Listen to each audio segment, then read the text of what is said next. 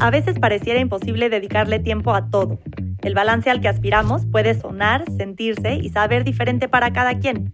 Por eso abrimos un espacio para intercambiar ideas y caminos hacia el éxito y ayudarte a armar el tuyo. Esto es Creciendo.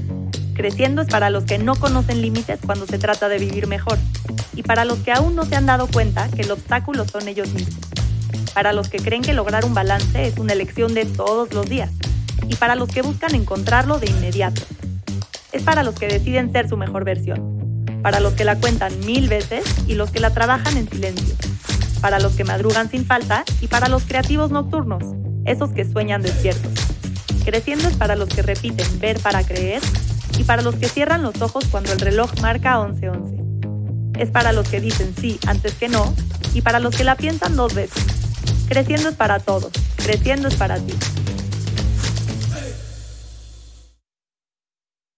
Creciendo con Dan Ferraz. La crisis empezó a empeorar, empezar a tener más ataques de pánico.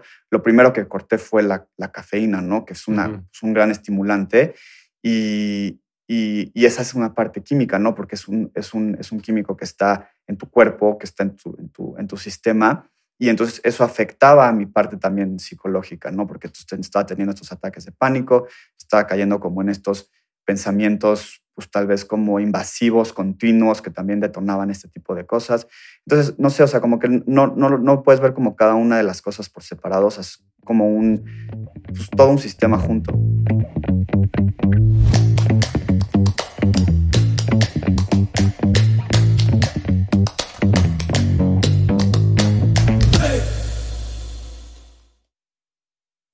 Hoy le di la bienvenida a Dan Ferraz, a esta comunidad de curiosidad. A través de su experiencia nos cuenta sobre cómo encontró en el yoga una respuesta a una vida más plena y a la forma de expandir un mensaje positivo. Algo que me sorprendió muchísimo fue su disciplina y la entrega que tiene por el mundo del yoga y sus diferentes ramas y formas de practicarla. Entre lo que nos enseña, cómo ha creado una rutina y adoptar mejores hábitos es algo que creo que te puede ayudar a crear tu propia historia de bienestar.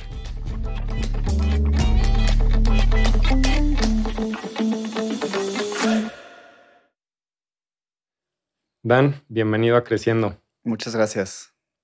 ¿Cómo estás? Bien, estoy emocionado. Gracias por la invitación. Platicar. al contrario. Oye, Dan, antes que nos platiques de tu, de tu práctica, em, entiendo que durante la pandemia o antes de la pandemia atravesabas por una crisis de, ansiedad. Eh, platícanos un poquito de, ese episodio, qué es lo que sentías, eh, por qué te pasó. A mí me gusta mucho hablar de ese tema, creo que es un tema que no se habla suficiente. Este, creo que la salud mental tiene todavía como un tabú sobre, sobre estos tipos de, temas de depresión, de ansiedad, de así. Yo tuve un, pues una época de, mi vida en la que tuve una, pues como un cuadro de ansiedad fuerte. Fue mucho antes de la pandemia. Fue, habrá sido como 2016 o 2017, tal vez. Em, y yo estaba en la carrera, yo estudié ingeniería química en la Ibero. Y la verdad es que la crisis de ansiedad por la que pasé fue pues, como muy, digamos, normal. O sea, no quiero como, no sé, hacerla menos importante o grande de lo que fue. Pero a lo que voy es que no hubo como ninguna razón como muy específica de ello. Y eso también nos enseña que pues no necesitas perder a un pariente o tener así como sufrir de alguna enfermedad fuerte o tener así como algo catastrófico en tu vida para que detone esto puede venir también de pues, situaciones muy cotidianas. Y, y pues fue, digo ya después, ahora en retrospectiva que lo veo más claro, es, yo creo que fue, fue un, pues una ansiedad de un nerviosismo de crecer, de tomar ya como responsabilidad de mi futuro, ¿no? De mi carrera, de si estaba en la, de, había tomado la decisión correcta. No sé, creo que todos nos podemos relacionar con, con esto. Creo que todo el mundo pasa por este tipo de, de pensamientos y de, de, energías tal vez. Y, y, la verdad es que en esa época, pues sí, sí tuve como todo el, el, el cuadro pues, como clínico de ansiedad, ataques de pánico, no sé, o sea, insomnio, que no sé, problemas para, para enfocarme, etcétera. O sea, como que sí, sí fue como... Era un tema, o sea, químico, físico o mental? Pues mira, ahora que he estudiado mucho el bienestar y ya tengo pues, mis, buenos años en este camino del bienestar, me doy cuenta que no puedes separar las, esas partes. O sea, no puedes separar la parte química del cuerpo y la biología del cuerpo de la parte mental de tus pensamientos y la parte psicológica. Y no lo puedes dividir tampoco de la parte de tus hábitos y de cómo, cómo te desenvuelves en, en tu vida, tu día a día. Y, es una combinación de todas, ¿no? Porque a, final de cuentas lo que estás haciendo, lo que consumes, tus hábitos, va a afectar como esa parte química de tu biología, ¿no? De, tu, de la química de tu cerebro. y, eso también afecta entonces tus pensamientos. Y entonces es como un poco un ciclo, o sea, no, no son como sistemas separados. ahora entiendo que son como parte de, unas, de un solo como bienestar, de, unas, de un solo sistema. Este, no sé, como que un ejemplo muy, muy claro es, pues tú como no sé si yo consumía en esa época, consumía mucho café, ¿no? Y cuando empecé a tener este, mi, mi, la crisis y empecé a empeorar, empezar a tener más ataques de pánico, lo primero que corté fue la, la cafeína, ¿no? Que es una, pues, un gran estimulante y, y, y, esa es una parte química, ¿no? Porque es un, es, un, es un químico que está en tu cuerpo, que está en tu, en tu, en tu sistema. Y entonces eso afectaba a mi parte también psicológica, ¿no? Porque estaba teniendo estos ataques de pánico, estaba cayendo como en estos pensamientos, pues tal vez como invasivos, continuos, que también detonaban este tipo de cosas. Entonces, no sé, o sea, como que no, no, no puedes ver como cada una de las cosas por separados, es como un, pues todo un sistema junto. Sí, sí, sí, sí. Oye, y digo, esto, como dices, pues fue, no sé, ¿no? Hace seis años o por ahí.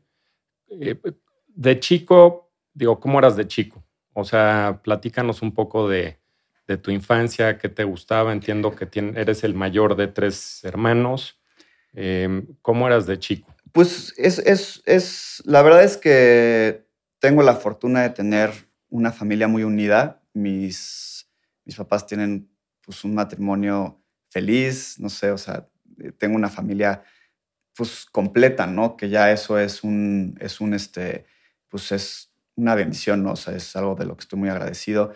Em, yo siempre he sido, como he sido el hermano más grande, siempre he tenido como este sentimiento de, responsabilidad, ¿no? Tal vez un poco sobre, sobre mis hermanos y, siempre he sido esa, esa persona como muy responsable, muy estructurada, como muy, sí, como muy sistemática, ¿no? Tal vez. Y, y eso fue, fue este, la verdad es que puedo considerar que tuve una infancia muy feliz, o sea, creo que no me puedo quejar de nada, ¿no? O sea, es, es, es una parte muy positiva de mi vida.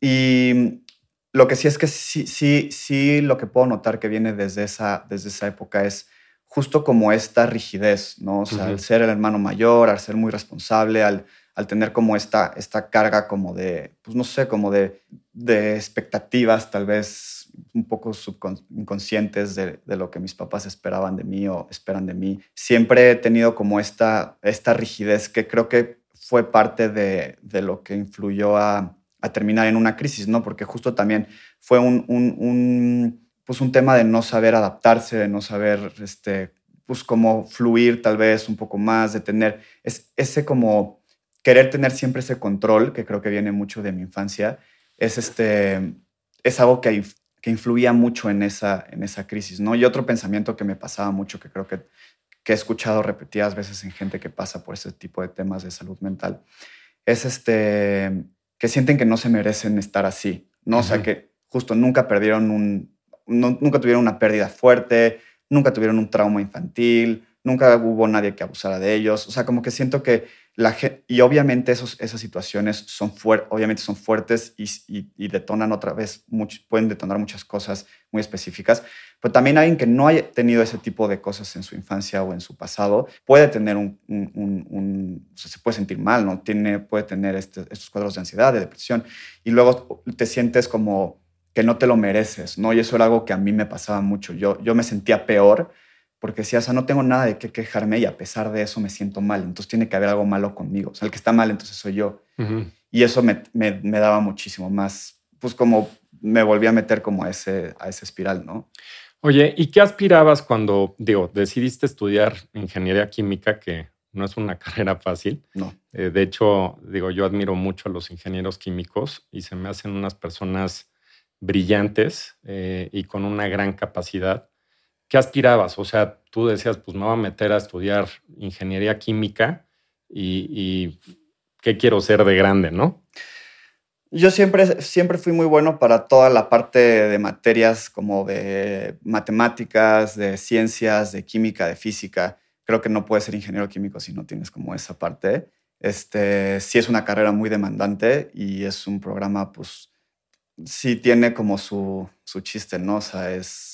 Me encantó mi carrera, la verdad es que es una, una excelente carrera y es una gran parte, o considero que es una una de las partes más importantes que me forman de la persona que soy hoy, ¿no? Y no sé, como que siempre me ha gustado crear cosas, ¿no? siempre he sido muy creativo, tengo una gran parte artística también, me encanta dibujar, siempre he sido también muy bueno para las materias como de arte y así, y como que la ingeniería se me hacía como ese buen punto intermedio entre la creatividad, ¿no? Y resolución de problemas y poder crear cosas y así, y la parte de pues, ciencias y matemáticas y esta parte como de pensamiento más lógico. Que, es una magnífica combinación porque no es fácil, ¿no? O sea, normalmente el, matemático, el ingeniero y demás, pues es mucho más, más técnico. O sea, la parte desarrollada del lado izquierdo o derecho creo que es la parte numérica y la parte artística es del otro lado del cerebro. Entonces, tener esa, esa combinación pues, se, me hace, se me hace padre. Sí, sí, sí, es una muy buena combinación. Y pues ingeniería química cayó un poco porque llegué, un poco decidí también la, la, la universidad en la que quería estar, que pues era la Ibero, que, que, se me hacía como la que más conectaba con los valores y, y las cosas que yo buscaba. Y literal llegué, pregunté cuál es el el programa de ingeniería más, más difícil de esta universidad. Me dijeron, el más prestigioso y difícil es ingeniería química. Y, ahí, es, ahí caí. Entonces, la verdad me, me, gustó muchísimo. Yo siempre supe que quería hacer algo por mí mismo, ¿no? O sea, creo que nunca he sido de la, del, del, tipo de persona de trabajar en una oficina, ¿no? Siempre supe que quería como innovar, tal vez emprender, ¿no? Este... Entrepreneur nato. Sí, y los ingenieros químicos, pues gran parte de, de, o bueno, muchos tienen como ese skill set al final, ¿no? Y, y, es algo de lo que sigo creyendo que me funciona mucho de mi carrera. Y pues eso es, ah, por, por ahí fue, ¿no? Y, y, obviamente ha habido dudas durante el camino y durante la carrera, sí hubo momentos en el que pues, te cuestionas, ¿no? Si estás ahí o no, pero al final la verdad es que sí terminé muy feliz y, y me encanta, ¿no? Mi, mi, mi carrera de ingeniero químico. Padrísimo. Oye, me platicabas que con tu novia Paloma, ¿ella la conociste en la universidad? Sí, los dos somos ingenieros químicos. Ah, padrísimo. Eh, justo en la universidad, en, la Ibero, empezaron a tomar clases de yoga, ¿no? Alrededor de hace cinco o seis años. Eh, digo, evidentemente, como me comentabas, pues es algo que hicieron pues, por tener algo, algo de conexión, ¿no? Hacer algo juntos. Eh, digo, como mucha gente, pues tiene un hobby o te gustan cosas con tu novio o con tu esposa, eh, se metieron a tomar clases. ¿Qué tipo de yoga? O sea, ¿por qué decidieron, primero, por qué decidieron yoga? Y, si nos puedes platicar qué tipo de yoga. Sí, a mí me gusta mucho contar mi, cómo empecé a practicar yoga porque también es como muy cotidiano, ¿no? O sea, también no, no, no presentaba ningún talento obvio cuando empecé a practicar no tuve una, o sea, como que siento que luego la, gente piensa que necesitas tener una visión de algún, así como alguna inspiración divina para ir y meterte a este mundo espiritual y así. No, o sea, el mío fue como muy casual, ¿no? O sea, y fue una combinación en varias, entre varias cosas. Una, yo estaba pasando por esta crisis de ansiedad, entonces estaba desesperado de buscar nuevas cosas que me pudieran traer al, alivio, ¿no? Eh, yo ya, para ese entonces, yo llevaba como un año practicando Mm, eh, budismo zen y meditación budista. Había tomado algunos cursos en el, en el Centro Budista de la Ciudad de México, en Coyoacán. Entonces yo ya estaba medio metido como en este tema como espiritual y un poquito como de estas religiones, yo luego no es una religión, pero de estos como filosofías o, religiones eh, orientales. Y, eso fue como una parte, ¿no? Entonces como que eso ya me atraía un poco. Además, estábamos empezando a salir Paloma y llevamos como unos cinco o seis meses de, salir y los dos somos muy deportistas, ¿no? Los dos nos encanta hacer ejercicio y somos como muy activos físicamente, pero hacíamos cosas muy distintas, ¿no? A ella le gustaba como el triatlón y corría y nadaba y hacía bici y a mí no me gusta nada hacer cardio, este, y yo hacía más, estaba haciendo escalada deportiva, eh, iba mucho al gimnasio, este, hacía alpinismo, sigo haciendo alpinismo, pero así en ese entonces estaba más intenso metido en esa, en esa parte. Y, y ella como que le da un poco de miedo esa parte un poco más extrema. Entonces como que teníamos que encontrar algún punto intermedio en el que pudiéramos como coincidir. Y pues en la Ibero, ahí al lado en Santa Fe, ahorita ya cerraron bastantes, pero en Santa Fe, donde está la Ibero, había varios estudios alrededor de la universidad y pues fue fácil para nosotros como pues buscar tomar clases ahí. Y la verdad es que no tomamos ningún estilo de yoga en O sea, digo, es, es, un estilo que se llama Vinyasa Yoga. Es el estilo como más, tal vez como común que se enseña en los estudios hoy en día. Eh, pero la verdad es que caímos por coincidencia, ¿no? O sea, fue como, vamos a este lugar. Encontramos una clase así como en una de estas plataformas de Fitpass y así, y pues caímos y fuimos y ya. También, también eso como que es algo que yo impulso mucho en la gente que me pregunta qué quiere, qué quiere mm, que quiere empezar a hacer yoga, es como no lo pienses demasiado, solo ve a una clase, aunque no caigas en el estilo correcto, aunque no caigas en el maestro correcto, ve y prueba, y ya de ahí ves si te gustó, sigues, si no, pues hay otros estilos y puedes ir como explorando.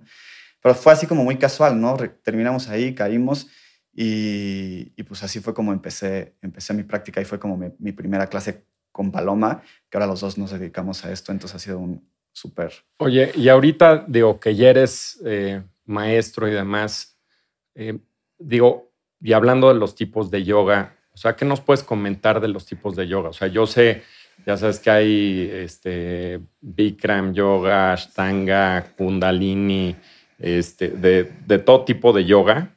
O sea, ¿cuáles son las diferencias? ¿no? O sea, sé que algunas son pues, más zen, más de meditación y demás, y otras son más movidas y otras con calor.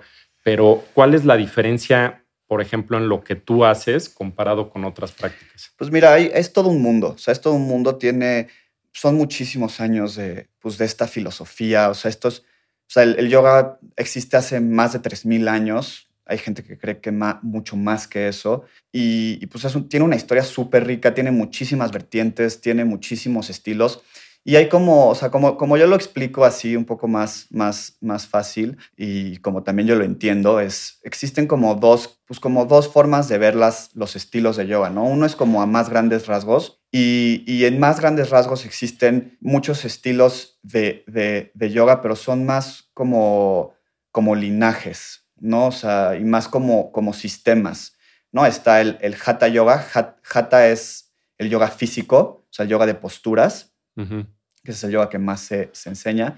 Pero también está el Jnana Yoga, que es pues, como el yoga como de como más como de la parte del conocimiento y la filosofía, o sea, los estudiosos que se dedican, o los maestros estudiosos que se dedican a, las escrituras y leer. Está Bhakti Yoga, que es Bhakti, es, Bhakti es devoción y es más como de, rezos y de cantos y de, y de rituales. Y, estos son, son linajes que vienen de muchos años atrás, ¿no? Y como de, escuelas que vienen muchos años atrás. Hay muchos otros. Y, el Hatha Yoga, que es la parte como del, del, yoga físico, o sea, de la práctica física de posturas de yoga, lo que conocemos un poco más hoy en día, ese adentro de esa, de esa, de esa categoría hay muchas subdivisiones, ¿no? Y ahí es como los, los estilos que se enseñan en, el, en los estudios, ¿no? Ahí está Vinyasa Yoga, ahí está Hatha Yoga, Está, puede ser Ashtanga, Rocket. ¿Y te tienes que certificar en uno en particular? Sí, o sea, sí, son sistemas diferentes, son, son estilos diferentes, cada uno tiene su, su pues, sí, como sus guidelines o sus específicos métodos y entonces es importante como estudiar un, un, estudio en el que tú vas a enseñar, ¿no? Para que pues estés como realmente enseñando lo que es ese estilo tú te certificas, o sea, digo, ya yendo un poquito más a la práctica y, cuando te vuelves maestro, entiendo que pues, ya venías haciendo yoga y durante la pandemia decidiste tomar el curso junto con Paloma, tu novia, para certificarte principalmente en, en, Vinyasa. Fue antes de la pandemia esto todavía. Antes de la pandemia. Sí, o sea, esto todavía, todavía me alcanzó a hacerlo antes de la pandemia. Yo tomé mi primera certificación de yoga en Vinyasa Yoga, eh, que es uno, es es un estilo como es de los más como populares, por así decirlo, y de los más como, de, pues que más, sí, como más, más, que tienen más presencia en más estudios, ¿no? O es como lo más común que llegues a una clase de vinyasa. Em, tomé mi primera certificación en vinyasa y la tomé justo en, el, en diciembre del 2019 y al mismo tiempo me gradué, el mismo diciembre me gradué de la carrera y de, de la certificación de yoga, ¿no? Las dos con Paloma. Y, y después de ahí ya empecé a tomar otros estilos de, de, de, certificaciones. Hoy estoy certificado en Vinyasa, en Hatha, en yoga restaurativo, en yoga terapéutico en, y en Rocket Yoga también. Rocket este, Yoga, ese sí es para que veas la primera vez que lo escucho. Es, ¿qué, ¿Cuál es la diferencia, por ejemplo, de Rocket Yoga con Vinyasa? Rocket Yoga es un, es un estilo de yoga que viene de un estilo que se llama Ashtanga. Ashtanga Yoga es, un, es una práctica, Ashtanga Vinyasa Yoga es una práctica como muy tradicional. Hay mucha gente que practica Ashtanga, también es un, un estilo muy popular.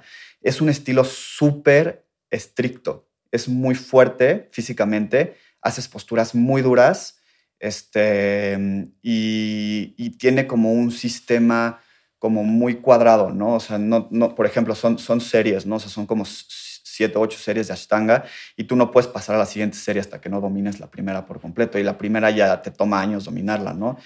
Y Rocket es una variación de, esa, de ese estilo, pero lo hace mucho más libre, lo hace más creativo, lo hace como más abierto. No necesitas hacer como este sistema de que tienes que pasar la primera serie para avanzar. Este es de un maestro que por ejemplo, este es un ejemplo de un estilo de yoga que se creó hace poco. El Rocket Yoga es un, es un estilo que fundó un maestro en los 70s, 80s. Y, y es, es, también como muy energético, es muy fuerte, va, va, mucho conmigo, ¿no? Yo que soy como muy activo y, y, como muy, también como muy deportista, tiene esta parte física fuerte, que también es como de ejercicio, de ejercicio fuerte, pero también tiene esta parte espiritual profunda, ¿no?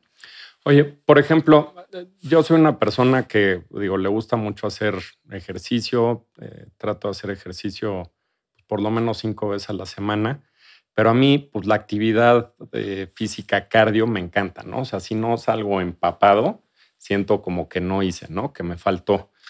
Y, y de alguna forma yo sé que, que, que el yoga es algo que te hace súper bien y sobre todo, pues para vivir muchos años bien, ¿no? Para no lastimarte y pues para poder seguir haciendo eh, toda clase de deportes, ¿no? A mí me gustan, tampoco diría que deportes extremos, pero esquiar en nieve duro, me gusta el kitesurf, este, entre otras cosas. Y pues sí tratas un poco como de, de cuidarte, ¿no? yo tengo 47 años y pues ya como que no me voy a lastimar. Em, en, en el yoga hay obviamente diferentes niveles, pero también puedes lograr una actividad física cardio en el yoga. Si tú ves una clase de rocket o de power yoga y sales como si hubieras hecho CrossFit dos horas. O sea, es, eso creo que también es como una, una confusión de la, de la gente en general. Tenemos como esta idea, también porque es, a ver, o sea, yoga acá a este lado del planeta no lleva mucho tiempo existiendo y es también, se han adaptado cosas, se han, se han, se han, han surgido cosas nuevas como este sistema que, de Rocket que es de un maestro americano, no es un maestro de la India. Este, y, y, entonces existen muchísimas cosas, muchísimas variantes, hay muchísimos estilos, algunos menos, como tú acabas de decir, nunca has escuchado Rocket Yoga, ¿no?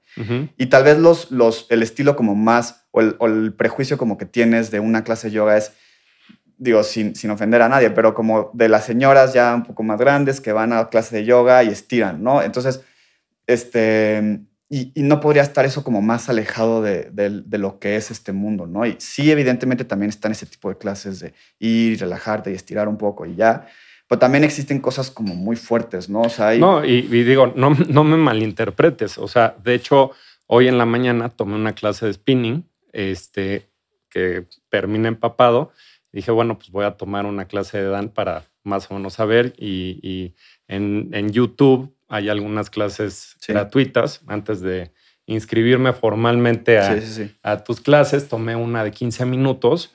Y la realidad es que, digo, no que sudara ni mucho menos, digo, ya estaba sudando de la clase de spinning, pero las posturas y la flexibilidad, por lo menos a mí me cuesta un trabajo terrible. Sí, puede ser un reto fuerte, o sea, sí puede ser una actividad física muy demandante, o sea, sí es, tú ves a la gente que practica yoga muy duro y tienen un control del cuerpo brutal y aguantan, tienen una fuerza impresionante y una habilidad pulmonar y, cardíaca súper, súper impresionante. Digo, es lo que quieras como tú entrenar y lo, que conecte contigo también, ¿no? O sea, si tú quieres un estilo de yoga, hay gente que dice, no, o sea, yo prefiero ir y tener más como esta práctica contemplativa y que sea suave y que me dé tiempo de meditar en cada postura y, y, soltar como la tensión del cuerpo. Y hay otra gente como yo que tiene mucho más energía, que dice, no, yo necesito una práctica más donde pueda quemar esta energía, donde me pueda mover, donde la pueda catalizar y entonces tenga como una salida a esa energía, ¿no? Y por eso es, o sea, hay un yoga para ti, para todo mundo, nada más es cuestión como de, de buscarlo y encontrarlo. Sí, oye, y hablando justamente de eso, ¿no? O sea, te platicaba que, digo, el trabajo que a mí me cuesta y particularmente la flexibilidad, o sea, independientemente de los movimientos, eh, digo, yo no llego al piso, ¿no? O sea, tú me comentabas que antes de que empezaras a hacer yoga, pues no eras muy flexible, ¿no? Y digo, viendo tu video hoy en la mañana que tocas las rodillas con la cabeza, eh, ¿cuánto tiempo te lleva el ser flexible? O sea, a ti, ¿no? Digo, evidentemente cada persona es diferente. Mira, sí, es, sí, es, sí, es, sí es real que la gente también busca esta práctica para ser más flexible. La flexibilidad y la movilidad son componentes súper importantes de tener un cuerpo sano. El otro día estaba viendo, no, no, no, no, puedo decir tal vez el dato exacto ahorita, pero era algo como del estilo de que a partir de los 20 años, de los 20 a los 40 años, pierdes el 40% de tu movilidad, de tu flexibilidad, ¿no? Y, pues por eso ves a gente de la tercera edad que ya no puede caminar o que no pues necesita asistencia para moverse, un bastón o una silla de ruedas algo por el estilo, ¿no? Pero se nos olvida que el cuerpo está hecho para moverse, ¿no? No solamente para, para, pues, para no sé, o sea, tenemos este componente de movilidad que es muy importante. La práctica de yoga es una excelente forma de trabajarlo, evidentemente. Y y, por eso la gente busca un poco la práctica para aprender, para, ganar flexibilidad, ¿no? Y definitivamente se puede hacer. La flexibilidad es un poco, es, es, es celosa, ¿no? O sea, tienes que darle muchísima atención. Si, se te olvida, si, si lo dejas, se pierde. Y, y, es algo que tienes que hacer todos los días, ¿no? Por eso hay gente que se desmotiva un poco porque empieza a practicar yoga y dice, no, es que sigo sin, sin ganar nada de flexibilidad. yo les digo, ¿cuánto estás practicando a la semana? No, pues una vez, evidentemente no vas a ganar nada de flexibilidad si practicas una vez a la semana, ¿no? Esa es la realidad, ¿no? Por más que me gustaría decirles a todos los que nos escuchan que sí, con una clase a la semana vas a poder hacer un split en si un fueran tres. Pero si lo haces constantemente, sí vas a ganar mucha flexibilidad, ¿no? Yo me acuerdo en la, en la prepa, hacían un, tenían como una, una tablita que te medía qué tan flexible eres, ¿no? Te sentaban en el piso, te ponían los pies contra una cajita y ponían como una regla y tú te extendías hacia enfrente intentando alcanzar los pies a ver hasta qué, hasta qué punto llegabas, ¿no? Y los pies son cero, ¿no? De los pies hacia adelante, o sea, si eres muy flexible y alcanzas más, son centímetros positivos. Y si te quedas hacia adentro, o sea, no alcanzas los pies, son centímetros negativos. Yo estaba como en menos 18, menos 20, o sea, me faltaban unos 20 centímetros y en esa época tenía 16 o 15 o 14 años. O sea, era cero flexible. Y hoy estoy a un par de centímetros de hacer un split completo, ¿no? O sea, cinco años de practicar. Lo que le digo a la gente que me dice, llevo 25 años practicando y no puedo hacer un split, es lo mismo. ¿Cuánto, qué, frecuencia estás haciendo? ¿Cómo estás enfocando o sea, tu, tu, práctica? ¿Cómo estás enfocando tu, estiramiento? ¿Cuánto haces, qué, tan seguido haces y cuánto tiempo haces las posturas que quieres profundizar? ¿No? La gente me dice, no, es que tú eres súper talentoso, has avanzado un buen o sea, sí, pero es que yo practico dos veces al día, cuatro veces a la semana y llevo haciendo estos cinco años intensamente, ¿no? O sea, yo soy como muy intenso y muy disciplinado en ese sentido. Y entonces, pues por eso he ganado toda la flexibilidad que he ganado.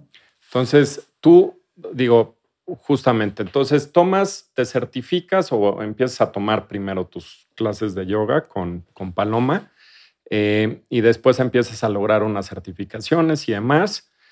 ¿Cómo entras a la vida de la fama. Ahora sí que a producir contenido y decidir ser maestro y certificarte como maestro. La gente que me conoce no me dejará mentir cuando digo que creo que jamás se hubieran esperado que hubiera terminado yo en redes sociales y en ese tipo de cosas. O sea, yo estaba estudiando ingeniería química, no iba a ser, o sea, totalmente distinto, ¿no? O sea, creo que fue un poco circunstancial y, y este es un ejemplo de cómo la pandemia tal vez trajo cosas positivas, ¿no? O sea, hubo cosas muy fuertes y hubo todo, obviamente ha sido muy fuerte como, como colectivo en la humanidad y muchas cosas negativas, obviamente, gente que desafortunadamente ha fallecido por esto, pero también ha traído muchas oportunidades y, y mucha gente que ha sabido aprovechar esas oportunidades. Y como ya conté, diciembre de 2019 yo me graduó de, de mi formación y de la carrera. Entonces hago con estos dos diplomas que, que, que, me pueden ayudar a hacer algo al respecto de mi vida. Yo ya tenía pues unos buenos, que dos, tres años haciendo yoga. Ya era parte de mi vida y algo que me apasionaba, era algo que me gusta mucho este, enseñar. Y, y llega la pandemia y yo graduado de, de ingeniero, estaba trabajando, mi único trabajo que tiene que ver con la ingeniería, estaba trabajando en una revista uh -huh. de como de temas de energía -huh. y yo estaba escribiendo artículos para esa revista, ¿no? De energías y de cosas de sustentabilidad y energías renovables. Sí, muy ingenieriles. Y yo renuncié a esa, a esa revista porque quería cambiarme de trabajo unas semanas antes de la pandemia. Sí, unas semanas antes de que entráramos en cuarentena, dije, ya creo que es hora de cambiarme, quiero buscar una, otro trabajo, no sé qué. Quería entrar justo algo ya de, de, de, de temas de, ingeniería en energías sustentables y ese tipo de cosas. Y, y, y justo renuncié. Unas semanas después, cuarentena, lockdown, todo valió. Y en esa época era, pues digo, imposible conseguir trabajo, ¿no? O sea, nadie estaba contratando, todo el mundo estaba en pánico los, CV, o sea, los CVs que mandabas de mails ni te los contestaban, ahorita no, no, o sea, como que un pánico general pues, duro de esa época, tal vez ahorita ya se nos olvidó uh -huh. lo que eran esos, esos, sí. esas semanas y esos meses. Y entonces pues yo me quedé pues en un limbo de no hacer nada y en la pandemia, entonces pues no sé, como que en esa oportunidad dije pues tengo que hacer algo al respecto y, y pues como que vi que la gente le estaba haciendo mucha falta pues esta parte como de bienestar y de, uh -huh. y de cómo tranquilizarse y de cómo encontrar un poquito de calma en esa tormenta tan dura que estamos viviendo. Y pues fue como muy natural para mí decir, ok, pues cómo puedo, cómo puedo empezar a poner este mensaje allá afuera, pues a través de las redes sociales, que a mí me parecen una herramienta pues maravillosa. Y, y así fue como empecé, ¿no? Empecé a, a, subir contenido de yoga. Lo primero que vi fue, fue, fue Instagram, que pues era la plataforma que yo más usaba abrí mi perfil como maestro de yoga y pues empecé a, a compartir y empecé a ver como el, la respuesta de la gente, ¿no? Que, que uh -huh. fue como muy... Me, me, me, empezaron a llegar como muchos mensajes de gracias, lo necesitaba, no sé qué. Entonces dije, bueno, aquí hay como un impacto que puedo tener, ¿no? Como una oportunidad que puedo tomar, que puede ser beneficiosa para, para otros pero también para mí, ¿no? Como mi desarrollo personal y, y profesional. Y pues fue como empecé. Para los primeros cinco o seis meses de la pandemia me estaba yendo también de, como maestro de yoga que dije, no, pues ya, ¿para qué implico otra vez para una empresa de, de ingeniería si ya aquí estoy bien y me apasiona muchísimo, ¿no? Es que es increíble, como dices, la pandemia, eh, digo, sí, es, fue una situación terrible para la humanidad, pero pues generó muchas oportunidades, claro. generó también una conciencia colectiva. Digo, yo creo que platicando con mucha gente, te das cuenta que pues, dicen, ¿no? O sea, como que empiezas a preguntarte, pues, ¿para qué estamos aquí? Este, esa pausa y ponerte a reflexionar, creo que fueron momentos, pues, para algunos increíbles, ¿no? Yo te puedo decir también en mi vida personal, pues tuve la fortuna de, de irme unos meses a Acapulco con mi familia y todos los días convivir nada más con tu familia, eh, al mismo tiempo que pues estar trabajando el, el, el, famoso home office y aprender a usar la, la, tecnología, ¿no? Para llevar eso, que yo pensaba que era imposible, ¿no? Sí. O sea, el tener juntas y que todo el mundo estuviera en su casa y, y, que funcionaran las cosas, fue algo, fue algo increíble, ¿no? Entonces creo que, y por otro lado, pues la gente se tuvo que reinventar, ¿no? Sí, claro. O sea, tú hiciste o te metiste a las redes sociales eh, justamente pues, para enseñar y, y, ver una oportunidad. Hubieron otros que dijeron, oye, pues yo tengo mis salones y ¿qué hago, no? O sea, lo cierro y pues de repente los reels en Instagram y demás y pues ver cómo evolucionas pues para poder seguir trabajando pensando en, al principio que pues esto iba a durar un mes o dos meses y de repente te das cuenta que ya era un año y dos años, ¿no? Entonces sí, creo que fueron grandes oportunidades. Digo, tú seguramente lo has pensado, este, pues tienes más de 800 mil seguidores en Instagram, 500 mil en TikTok, 13 mil en, YouTube.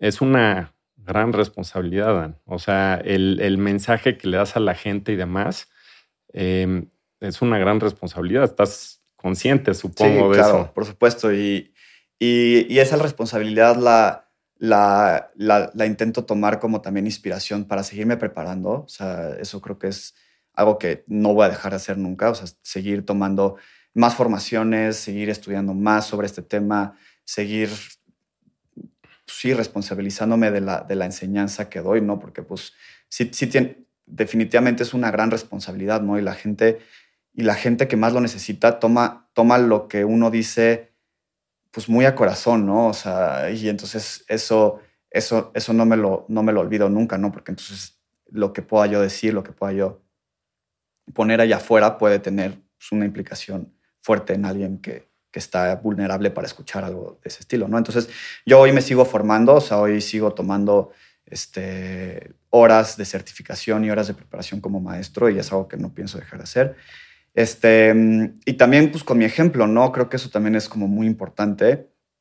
Intento también, pues, enseñar a través de mi, de mi ejemplo y, y de cómo me cuido y de cómo yo trabajo también en mí que también eso es algo que no se, no se debe de olvidar. Hay muchos, hay muchos maestros de yoga que toman su primera certificación y empiezan a dar tantas clases que se les olvida practicar. Y eso es gravísimo, ¿no? Porque entonces, ¿cómo puedes tú enseñar algo que no practicas? Porque ya dejaste de practicar. Entonces, yo intento mantener mi práctica súper disciplinada, intento todos los días, te digo, practico dos veces diario, de lunes a jueves, los fines de semana una vez.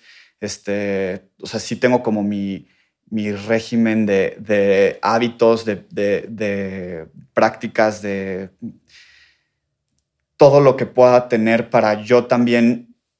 Yo siempre he dicho y yo siempre he pensado que para darle a alguien más tienes que primero darte a ti mismo, ¿no? Entonces tú no le puedes dar paz a alguien más si no te das paz a ti mismo, tú no le puedes dar amor a alguien más si tú no te das amor a ti mismo, ¿no? Entonces todas esas cosas que yo quiero transmitir, intento dármelas a mí primero en, mi, en, mi, en mis hábitos, en mi día a día, en, mi práctica. Y, y, desde ese espacio y desde lo que yo conozco, compartir, ¿no? Tampoco intentar nunca hablar de algo que no conozco, ni nunca explicar algo que no sé bien. O sea, siempre me tomo como esa responsabilidad de, de sí dar lo que yo conozco y lo que empíricamente he probado en mi vida y en mi práctica, ¿no?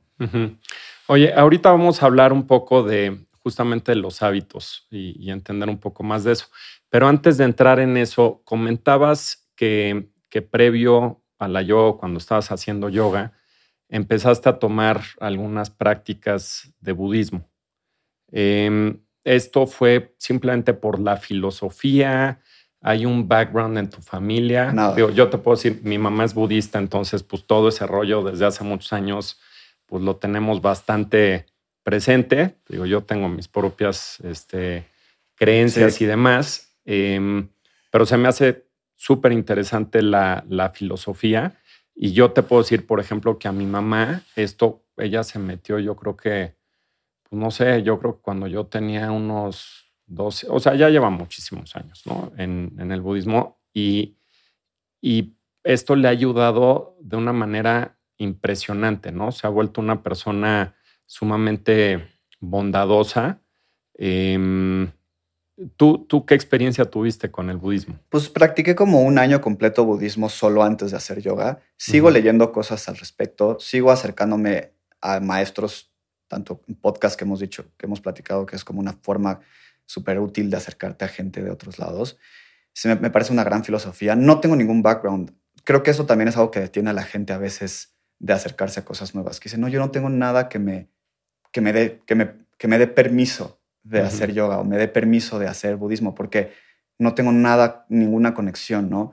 Pero creo que se vale, ¿no? También esos, están todas estas filosofías allá afuera. Yo en, la globalización es un gran, es un gran positivo de la globalización que podamos tener pues acceso a tantas filosofías de otros lugares, ¿no?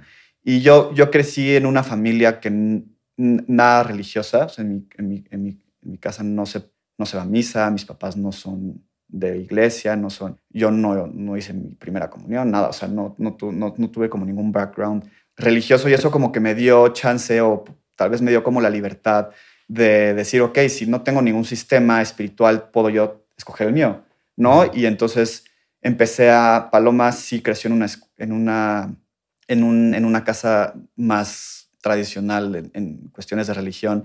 Y justo cuando yo empecé con esta crisis y buscando algo que me pudiera dar como estas respuestas y, este pues, buscar espiritual y como de bienestar, hice todo. Y literal hice todo. Fui a cosas de cabalismo, fui a misas, fui a rituales de no sé qué, fui a ceremonias de no sé cuál, hice de todo, leí de todo, leí cosas de religión, este, musulmana, leí cosas, todo, o sea, literalmente me metí hacia todo lo que pueda, porque pues, siempre yo, como te digo, que sigo como muy responsable y bueno para los estudios y cosas así, y yo siempre he leído mucho, entonces me encantan los libros y, y fue así como de, de algo de esto, algo de esto, algo de esto, y pues como que para mi sistema y para mi, mi, sistema de creencias y para lo que a mí me conecta, como que el budismo fue algo que conectó conmigo, me empezó a dar mucha paz la meditación, empecé a practicar meditación. Es bien difícil meditar ciertos tipos de meditación, especialmente como el budismo zen, que es bien confuso, es bien difícil la meditación de, de esa como de esa rama del budismo, sí, que, que es como absoluta calma, ¿no? Y absoluto detenerte y para calmar la mente en vez en vez de otras meditaciones que son más como de mantras o de visualizaciones que tienes como algo con que entretenerte, se me hacía bien difícil, pero me traía como mucha paz, ¿no?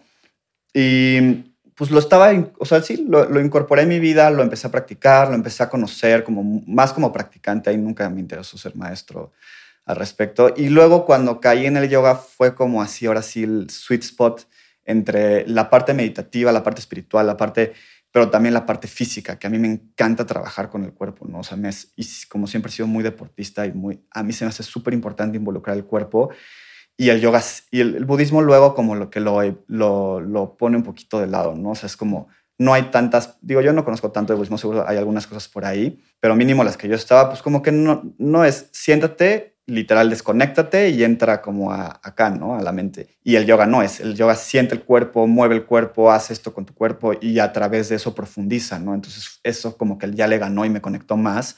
Y aunque sí he seguido escuchando y aprendiendo del budismo un poco, ya no es algo que, pues como, digo, sí, me encanta, ¿eh? Y aprendo muchas cosas de eso y sigo meditando todos los días y muchas de las técnicas de meditación que hoy, hoy, hoy uso las traigo desde que empecé en mi, este cachito de budismo como mi pre introducción al mundo espiritual, pero, pero el sistema del yoga me, me, conecta más, ¿no? Claro.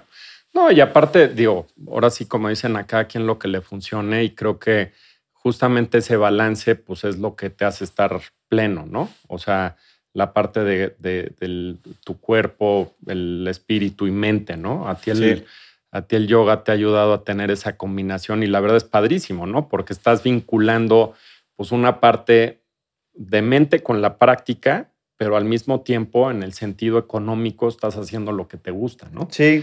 Entonces, digo, te da una paz absoluta. Qué padre poder dedicarte a lo que te llena, a lo que te ayuda en tu cuerpo, a lo que te ilumina, poderlo compartir con la gente y vivir de eso, pues está espectacular, ¿no? Sí, claro, sí, es, lo que digo, no, no, no, le puedes dar a alguien más algo que no te das a ti, si no te da sustento a ti, y el sustento hoy en día también tiene esta parte, pues sustento económico, pues no puedes compartir eso, ¿no? Y, a mí se me hace como una gran fortuna que yo pueda, pues sí, vivir de esto y al mismo tiempo expandirlo, ¿no? Porque eso es como algo que se reinvierte, ¿no? O sea, entre, pues entre más, más, pues bien me vaya, más puedo expandir mis canales, más, a más personas puedo llegar, más puedo compartir este mensaje positivo, ¿no? Entonces, este, sí, pues yo estoy, pues yo estoy muy agradecido, ¿no? Por, por, eso y por haber encontrado eso. Y además con Paloma, que es como, pues somos socios también en este, en este camino y hemos construido nuestra vida de pareja todos en este sistema y, pues ahí, ahí estamos, ¿no? Qué padre.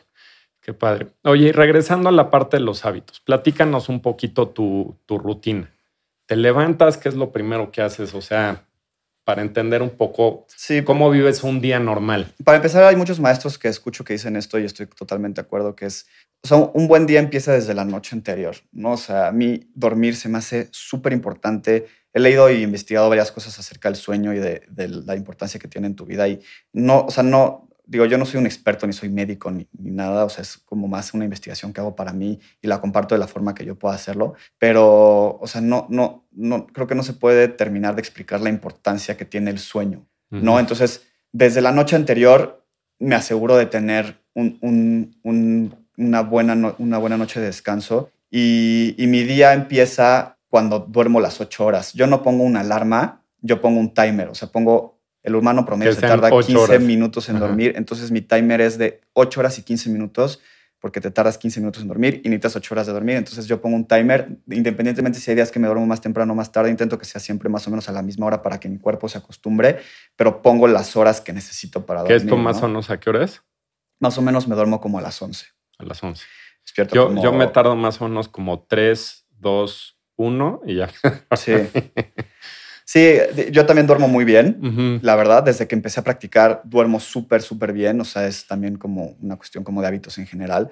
Pero bueno, me despierto entonces como más o menos 7, entre 7 y cuarto y 7.45. No sé, depende de qué tanto me haya tardado en acostar. Pero me despierto, lo primero que hago, para empezar me doy como una hora completa sin usar redes sociales, ni nada de dispositivos, ni ver mis mensajes, ni nada, ¿no? O sea, como un momento de para mí, o sea, como de setear como la intención para el día, de como construir esa energía de la mañana. ¿Café y no tomas? Sí, tomo café, pero más ya, tarde. Ya más tarde. Sí, uh -huh. entonces eh, me despierto, a, lo primero que hago es como es una rutina de aseo, ¿no? O sea, como que primero me, me, me, me arreglo, no sé, o sea, como que para estar ya despierto, sin el pijama y así. Uh -huh. Y me siento a meditar, ¿no? Ya con las ventanas abiertas para que la, la, luz entre al cuarto y tengas como esa sensación de la mañana. También es muy importante y en yoga esto se habla mucho como de tu ciclo natural con la luz y con el día, ¿no? O sea, como que... Paloma estás... igual. Sí, Paloma sea, es todavía más mañanera que yo. Más mañanera. A ella le gusta despertarse todavía más temprano. Yo nunca he sido mañanero, entonces, como entre 7 y 8 me funciona bien a mí. Uh -huh. Ella se despierta todavía más temprano, pero bueno, me despierto, me di, y hago como esta rutina de, de, aseo, que además hay varias técnicas de purificación en el yoga que practico en la mañana. Eh, medito y ya después de que terminé de meditar, ya es que eso ya va como casi una hora, 40, 50, 45 minutos, prendo mi celular y ya veo lo que haya sucedido como hasta ese momento del día. ¿no? Oye, ¿la meditación que haces? O sea, ¿es básicamente respiración sí. o es visualización? No, en la es... mañana intento que sea una respiración más como este budismo, como de, de, de tranquilizar la mente, o sea, como uh -huh. enfocarse en la respiración. Si te desvías de la, de, de, en los pensamientos, regresar a la respiración, intentar que los pensamientos entren y salgan sin engancharte. Esto lo haces sin haber comido nada. Sin haber, de hecho, yo practico ayuno, 16 horas de ayuno todos los días. Ok. Desayuno, entonces medito, practico, hago mi primera práctica al día, que generalmente las mañanas hago una práctica más suave, pero bien estructurada, ¿no? O sea, si hago como toda mi práctica, no le meto tanto power tal vez, porque si no me, me, se agota el cuerpo, más como para mover el cuerpo, quitarse como esa tensión que terminas de estar como dormido, ¿no? O sea, como ya estar como bien con tu cuerpo móvil. Y después me doy como una hora y cacho de trabajo, una uh -huh. hora o dos horas de trabajo. Aquí grabo contenidos, las cosas que se tengan que hacer, administrar mis, la, el, la plataforma que tenemos, etcétera, ¿no?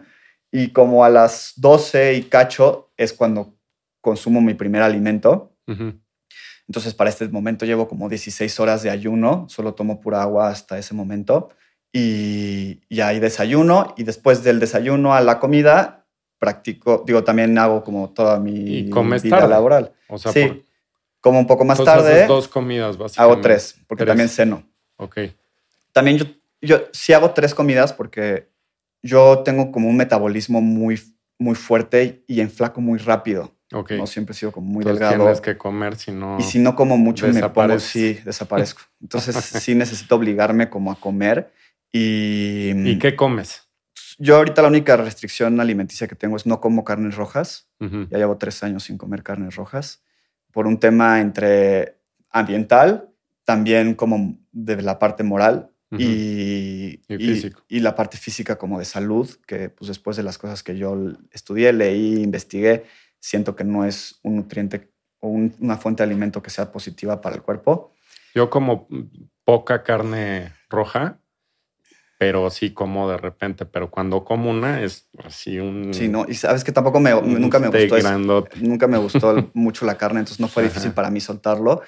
Entonces casi toda mi alimentación es vegetariana, no vegana, vegetariana, así como huevos, así como este, leches, y, así como mantequilla, productos eh, lácteos y así. No mucho, pero casi todo se basa. Es como plant-based, ¿no? O sea, como que mi, mi el 80% de lo que consumo es plant-based de todo lo que tiene que ver. O sea, pues, pero pescado comes o... Sí, como pescado y pollo, pero también muy ocasionalmente, porque se me hace, se me hacía muy difícil no tener ninguna opción que comer. Por ejemplo, este fin de semana fuimos a una boda y había o carne o pescado. Pues modo que no come nada. Claro. Entonces, pescado sí como. Sí. Y... Puras cubas. Puras cubas. no, y ya, pues el resto del día, pues en la, en la tarde-noche vuelvo a practicar y, y, ceno como a las nueve. Antes de practicar, o sea, antes de cenar practico. Esa práctica la hago mucho más dura y, y ya después de, mi, de mis alimentos a las nueve no vuelvo a comer hasta las siguientes 12 del día siguiente. Y mm, cosas como, como café así solo tomo en la mañana. O sea, intento, mm, más bien, nunca tomo café después de las de la una a dos de la tarde. ¿Y cuántos vasos de agua te echas durante el día? ¿Tomas bastante agua o no tanto? Pues sí, o sea, como dos litros y cachito. Ajá. Tampoco, entiendo que tampoco es bueno tomar tanta agua porque la, lavas como las sales y terminas como deshidratándote. Sí, sí, sí. Y entonces, pues más, más bien, sí, como que tengo ya medido mi, mi flujo de agua que necesito y con eso, con eso me siento bien. Oye, y me comentabas, ¿no? practicas más o menos de lunes a jueves y el fin de semana una práctica. ¿Qué haces el resto del tiempo el fin de semana? O sea, ¿cuáles son tus hobbies? ¿Qué te gusta? Eh, ¿Qué hacen el fin de pues semana? Pues mira, como que me siento que me he transformado mucho. ahora disfruto de cosas que antes no disfrutaba tanto. Soy, me, gusta la, ahora sí que me gusta la variedad, ¿no? O sea, me gusta como los fines de semana utilizarlos para pues, expresarme y verme en diferentes en diferentes lugares. Entonces hay fines que no hago nada y me la paso más como, por así decirlo, recargando energía, descansando, meditando. Digo, medito en las mañanas, así también conviviendo con Paloma, este, estando con mi familia, pero también hay otros fines que me gusta ver a mis amigos, ¿no? La parte social también creo que es muy importante para la salud de una persona, la salud mental. Tus relaciones sociales son muy importantes. Y desde planes, pues, de salir, ir a fiestas, ver gente en grupo grande así, me gusta hacerlo, pero también luego disfruto de cosas más chicas, o sea, como, no sé, o sea, como que intento darle variedad. Me gusta mucho salir a la naturaleza, a veces voy pues, a, a hikear, este, cosas así, a veces en fines de semana. Muchas veces, se cuenta, el año pasado, el fin de casi todos los fines de semana tenía entrenamiento de yoga, otra, o sea, certificaciones y así. Entonces hay veces que los fines de semana tengo, tengo prácticas, o sea, tengo, aprendo, voy con maestros y aprendo y así, ¿no? entonces intento como darle como, como variedad, ¿no? Disfruto un poco de todo y pues no sé, como que sí, o sea, siento que entre más variedad le traigas a tu vida, también te conoces en diferentes aspectos, ¿no? O sea, como en diferentes escenarios, ¿no? Y eso también es, es importante. Oye, y digo, con todo este éxito que has tenido y realmente, digo, te felicito, digo, se me hace una historia padrísima. ¿Dónde te ves en 15 años? O sea, ¿qué aspiras? Digo, eres muy joven, tienes 26 años. 26 años, imagínate. O sea, ¿qué aspiras? ¿Dónde te ves? Pues, o sea, tengo como mis. O sea, está como la parte como maestro de yoga y como practicante de yoga también. O sea, como, como practicante de yoga, siguiendo, practicando muy constante, ¿no? O sea, yo siempre he sido como muy constante y como muy comprometido a las cosas, a las cosas que hago. Entonces, estoy seguro que pues, mi práctica va va a seguir y, va a seguir fuerte. Y como maestro, me gustaría en 15 años yo ser ya un maestro que forma maestros. O sea, ahorita como el sistema de yoga no, no, no, necesitas como ciertos años y ciertas horas de certificación y ciertos programas para que tú puedas luego formar a alguien como maestro. Entonces, en 15 años sí me gustaría ya estar formando, formando maestros, entonces tener generaciones de maestros graduados míos. Y pues como creador de contenido, tal vez como esta parte un poco más profesional de la parte, tal vez pues como de emprendedurismo, pues crecer los proyectos que estoy, que estoy pues apenas colocando ahora, ¿no? O sea, mi escuela en línea, la plataforma que tengo, los canales que estamos desarrollando, ¿no? alcanzar a mucho más gente y hacer como mucho, mucho más relevante en ese sentido en, en, el mundo del bienestar y compartir siempre como desde un espacio honesto y de beneficio para otros, ¿no? Padrísimo, padrísimo. Oye, pues ya antes de terminar, por último, platícanos cuál es tu guilty pleasure. O sea, yo te puedo decir, por ejemplo, yo diario trato de ser una persona disciplinada, comer bien y demás, pero tengo dos cosas que dice todo el mundo así como cómo, ¿no? Eh, una es después del desayuno, de postre me echo una Coca-Cola light. Y a veces en la noche, eh, después de cenar, me echo un platito con rancheritos. Entonces son como mis guilty pleasures. ¿Para ti cuál es tu sí, o sea, guilty no pleasure? No sé, yo también tengo como una dieta como muy, uno pensaría como muy sana y súper estricta, por así decirlo. Pero me encanta, o sea, soy súper fan de los postres y soy súper dulcero, ¿no? Entonces, sí, sí me gusta, no sé, o sea, todo el pan dulce se me hace su, y, obviamente los, los, fines de semana si voy a desayunar así a mac o algo, una concha de, así se me hace buenísima. Helado me encanta, también soy súper fan del helado. Todos esos tipos de dulces son algo que yo creo que, no sé, tenía un maestro que decía em, que el agua no sea tan pura que no pueda vivir un, un pez en ella, ¿no? Entonces siento que a pesar de tener como tus, tus, tus, este, pues, tus hábitos súper sanos, saludables y todo, también es necesario darte ese tipo de, de, placeres y para mí lo dulce y los postres dulces se me hacen lo, o, también, ¿no? Como en algunas dietas inclusive que es el cheat day, ¿no? Porque si no entras en una meseta, sí. que también la gente quiere bajar de peso después le cuesta mucho trabajo, pero sí. Definitivamente. Pues Dan, muchísimas gracias por compartir tu historia con nosotros. Eh, si nos puedes decir dónde te puede encontrar la gente, cuáles son tus redes eh, donde te puede encontrar. Sí, mis, mis redes son este, Yogi Dan, es Yogi, es con GUI-Dan. Así estoy en todas las redes sociales, en TikTok, en Instagram, en Facebook también. Y nuestro, nuestro canal de YouTube es Yoga con Palo y Dan, este lo compartimos Paloma y yo y nuestro podcast se llama Espiritual Simplificado. Hablamos de cosas de espiritualidad y de bienestar en general. Buenísimo. Pues muchísimas gracias, Dan. Un placer. Feliz de pues estar acá. Seguramente te estaré buscando porque sí me interesa mucho continuar Feliz. la, la, práctica. ¿eh? Buenísimo. Buenísimo. Pues muchas gracias a todos. Eh, que tengan buen día. Dan nos enseña que cada persona tiene su búsqueda personal de espiritualidad Además, él considera que el cuerpo y el espíritu son uno mismo y hay que cuidarlos como uno solo. Te recomiendo mucho que tomes sus clases en su canal Yoga con Palo y Dan y siga sus consejos en sus redes sociales arroba yogi-dan si quieres aprender más de él. Si te gustó este episodio, entra a creciendo.io y compártelo con alguien. Ahí mismo puedes encontrar todas las notas y enlaces de esta plática.